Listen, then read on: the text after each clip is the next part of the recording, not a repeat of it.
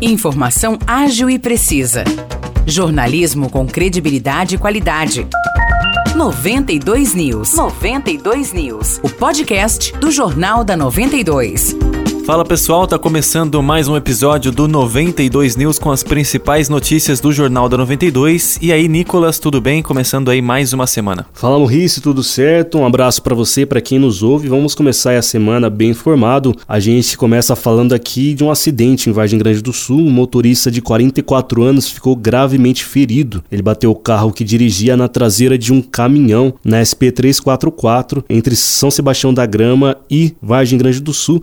Foi ali mais ou menos perto da represa Eduínos Bardelino. O acidente aconteceu na noite de sábado. Exatamente, o motorista ficou preso entre as ferragens e foi levado ao Hospital de Caridade de Vargem Grande do Sul em estado grave. As causas desse acidente ainda serão investigadas. E Morrice teve outro acidente na noite de sexta-feira, também na SP 344, entre Vargem Grande do Sul e São Sebastião da Grama. É isso, Nicolas. Dois carros bateram de frente e quatro pessoas ficaram feridas nesse acidente. No carro que ia sentido Vargem, tinha um motorista que teve ferimentos leves e uma passageira com ferimentos mais graves. Já no outro carro que ia no sentido contrário, o motorista teve ferimentos graves e o passageiro teve alguns ferimentos leves. Todos os envolvidos no acidente foram levados para o Hospital de Caridade de Vargem Grande do Sul. Vamos agora falar aqui de São João da Boa Vista, porque as atrações do Encontro Regional do Agronegócio foram divulgadas. O evento acontece nos dias 30 e 31 de março, quinta e sexta-feira desta semana, lá no recinto de exposições da IAPIC. O auditório do recinto já estará aberto a partir das 5 e meia da tarde da quinta-feira e a solenidade de abertura será na quinta-feira a partir das 6 da tarde. Depois começa uma série de palestras na noite da quinta-feira. Exatamente, já na sexta-feira as atividades retornam às 6 horas da tarde. O principal atrativo aí da sexta-feira é que a prefeitura vai divulgar as datas oficiais da EAPIC 2023.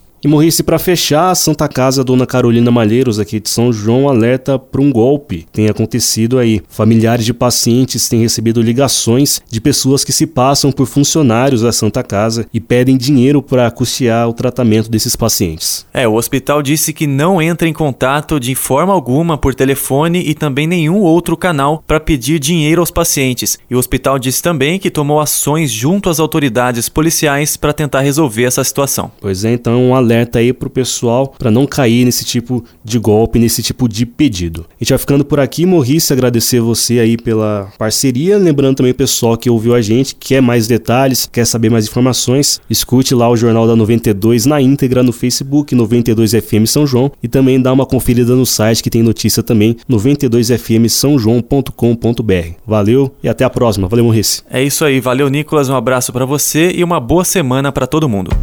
Para mais notícias de São João da Boa Vista e região, acesse 92fm São João.com.br ou siga 92fm São João nas redes sociais.